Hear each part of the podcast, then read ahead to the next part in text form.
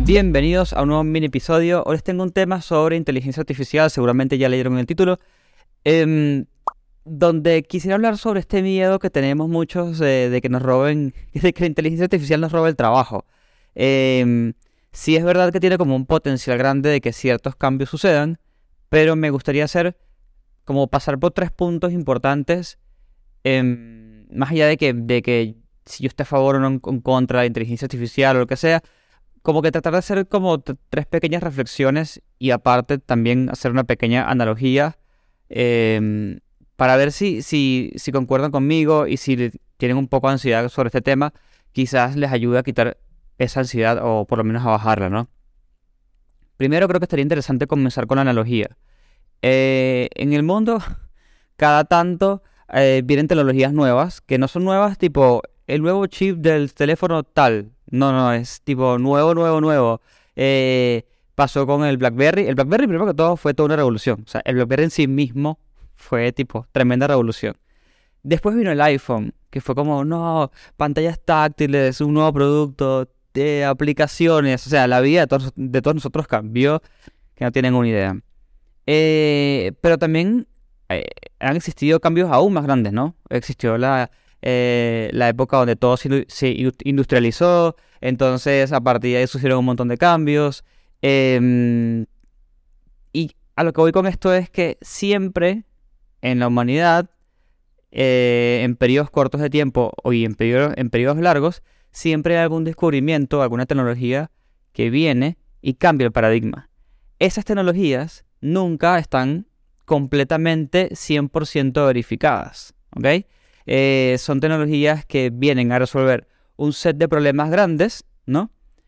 La idea principal de creo que casi todas las tecnologías em, es hacerle la vida al humano un poco más fácil y quitar eh, la carga de trabajo repetitivo encima.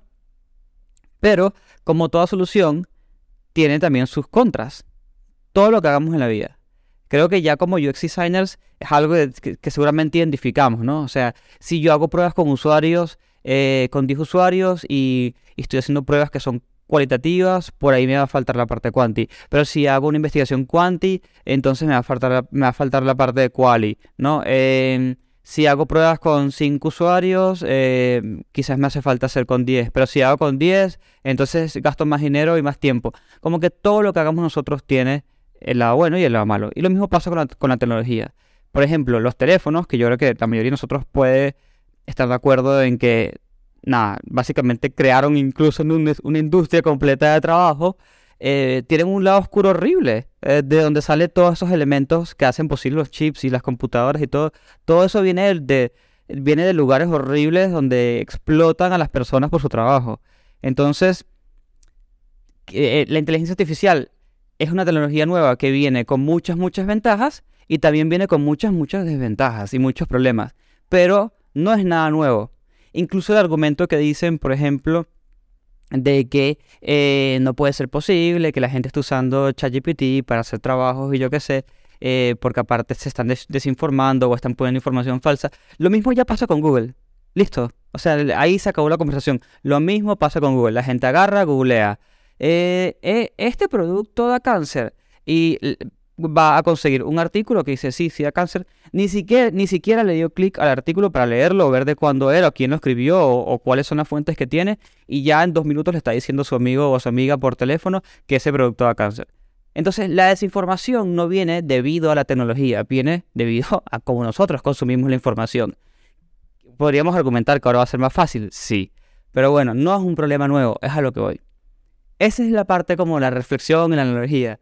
Ahora, vamos a los tres puntos que digo yo que, que son los que yo estaba pensando como, bueno, a ver, ¿cómo, ¿cómo podríamos nosotros, aparte, sin ser expertos en inteligencia artificial, cómo podríamos nosotros como UXers y como product designers analizar todo lo que está sucediendo? ¿Cómo, cómo yo puedo pasar del pánico y pensar, a ver, ¿esto va a ser un problema para mí, sí o no? ¿Y cómo lo voy a enfrentar? Yo creo que esa última parte es la más importante de todas. Entonces yo anoté como tres cositas acá. Em, una es que la inteligencia artificial, especialmente ChatGPT, que yo creo que es la que está como más libre acceso para todo el mundo y creo que es la que con la que todo el mundo se siente más, más cómodo, incluso experimentando, porque es un coso de texto y ya no hace falta ni siquiera código para las cosas básicas. Em, es muy mala en, análisis quali. Eh, de hecho, es muy mala con números también, por cierto. Ya hice una prueba con mi hermano que es ingeniero, es pésima con números. Creo que lo más cercano a números que puede llegar y hacer bien, y no son números, son fórmulas de Excel, eh, de Google Sheet.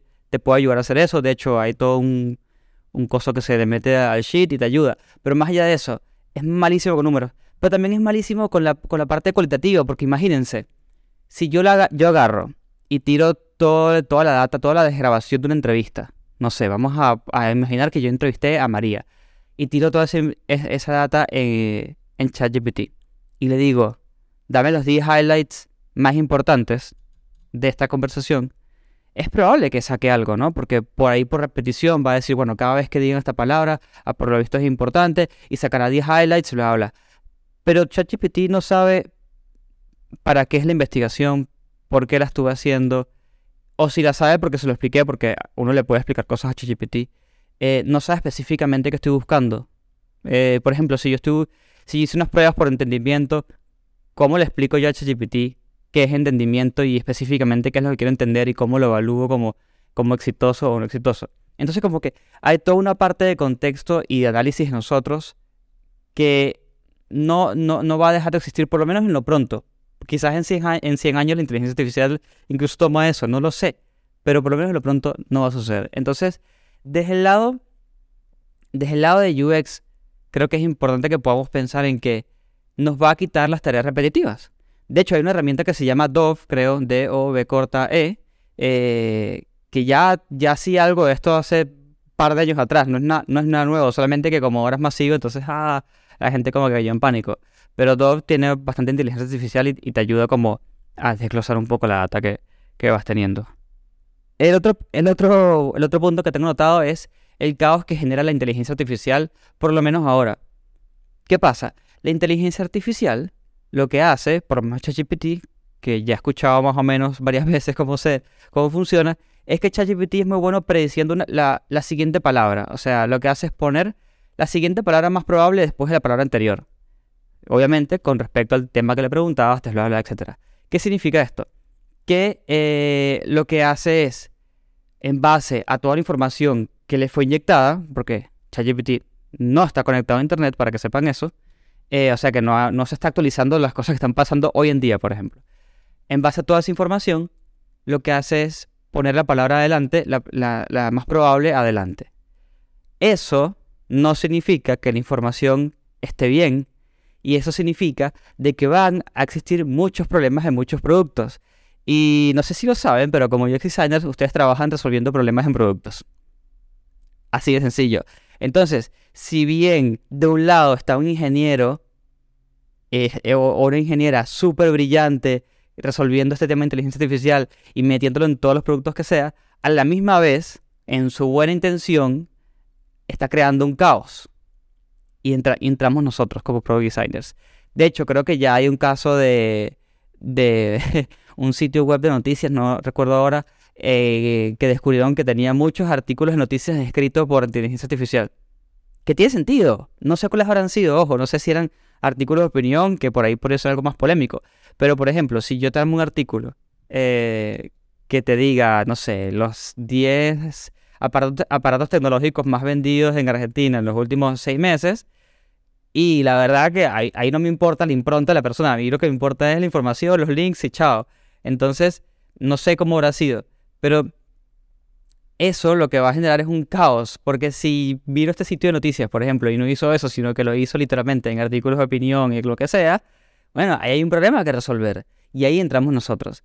Eh, y no me quiero imaginar la cantidad de productos en sí mismos que van a estar creados en base, o sea, gracias a la inteligencia artificial. O sea, gente armando un producto em, sin saber codear, pero lo hizo con inteligencia artificial y, lo sacó al mundo. Ya eso ha sucedido. Una persona que creo que vendió una extensión de Google Chrome por 10 mil dólares, eh, no sabía codear, hizo todo el proceso con ChatGPT, paso a paso, y cada duda que tenía se lo iba preguntando.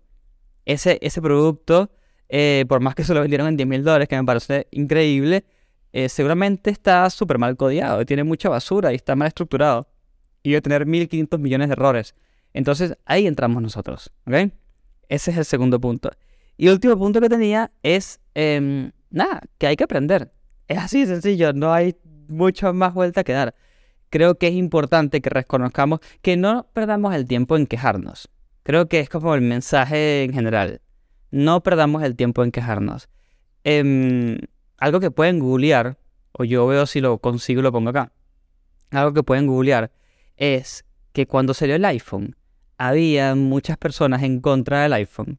Esto, esto es chistoso, esto contarlo ahora es chistoso, pero había muchas personas en contra del iPhone porque decían que la pantalla se iba a ensuciar, que iba a ser un asco y que por eso eh, los usuarios no iban a creer el teléfono y, nada, que por eso no iba a ser exitoso. O sea, primero que todo, un problema nada que ver porque digamos que el BlackBerry tiene un teclado físico y el sucio se le mete entre las teclas y, tenía la pelotita esta en el medio que se ensuciaba. O sea, si vamos a hablar de sucio, la verdad que eh, tipo no es el punto fuerte para, para poner un argumento contra una pantalla táctil. Eh, pero ese era, el argumento. Y yo creo que las personas que se aprovechan más de los cambios tecnológicos y que evitan quedarse atrás y que sus trabajos no se vean deprecados o que no se vean tan impactados o que logren, eh, no voy a decir migrar, pero que logren como que seguir la ola de en base a su carrera, pero con la tecnología que va saliendo, son las personas que en vez de sentarse a quejar, a quejarse a decir que ChatGPT es malísimo y que es, eh, no sé, que, que es un peligro para la ética, que sí lo es, por cierto, y que sea un reto legal, que sí lo es, por cierto, en vez de quedarse sentados diciendo, poniendo posts en LinkedIn, es mucho más em, fructífero agarrar y decir, ok, sí, reconozco todos estos problemas, pero uno, ¿cómo puedo yo tratar de resolverlos? Quizás no directamente, pero indirectamente. ¿Qué podría hacer yo desde mi lado, no? Quizás simplemente podría no poner información sensible en ChatGPT, punto. Y esa es una manera en que yo me protejo éticamente y legalmente. No estás cambiando el mundo, pero te estás aprovechando de la tecnología sin los problemas que tanto te molestan, ¿no? Eh, y el otro lado sería, bueno, comienza a ver em, qué cursos hay, comienza a googlear qué es inteligencia artificial, comienza a, googlear qué es un lenguaje de, no sé, de programación, yo, yo que sé, que arman estas cosas, ¿entienden?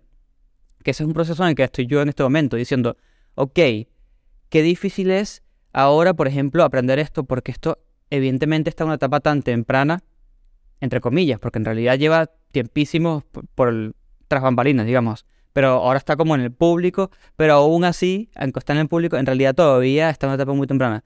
Todo lo que existe es para developers, ¿no? Porque tienes que saber un poquito de código si quieres como llegar hasta ese, segundo escalón. Entonces, eh, estoy como en esta etapa de decir, bueno, yo como diseñador, como pro designer, ¿cómo podría aprovecharme esta tecnología? Eh, ¿Cómo podría quitarme procesos y pasos que son redundantes en mi trabajo y que hago todo el tiempo y que ya sé que, van a ser así? Que, por cierto, eso es como algo que queremos hacer nosotros todo el tiempo. Por algo agarramos y hacemos templates en los emails para, la, para cuando vamos a reclutar, porque ¿para qué rayos voy a escribir siempre lo mismo si yo con un template y modificaciones puedo ahorrarme tiempo?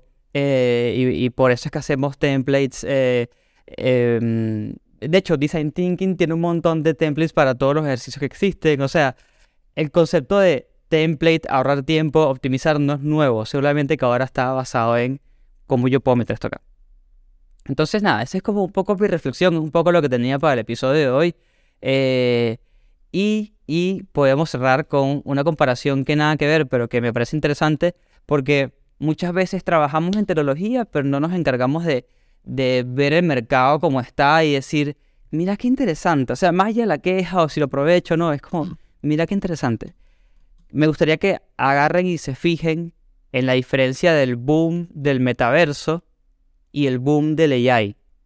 Si se fijan, hagan... Es más, lo pueden hacer hasta de memoria, ni siquiera es que tienen que googlear.